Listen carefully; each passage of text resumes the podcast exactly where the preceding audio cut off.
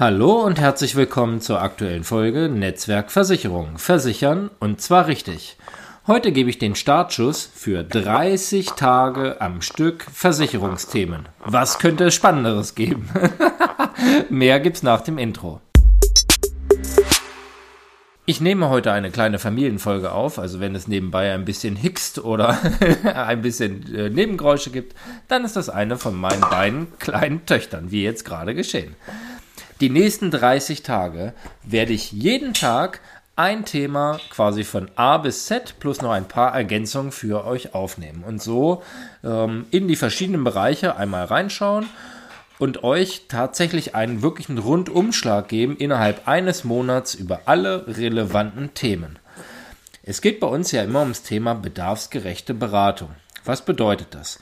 Wir unterteilen in bestimmte Felder wo wir sagen, okay, das ist wichtig, sich darüber Gedanken zu machen.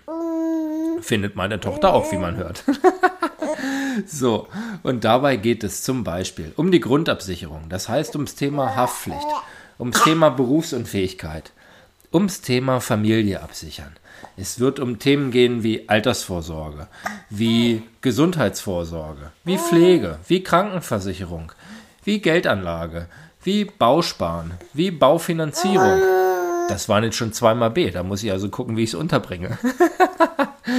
Dann wird es um Themen gehen, logischerweise wie die Kfz-Versicherung, wie Hausrat, wie Wohngebäude.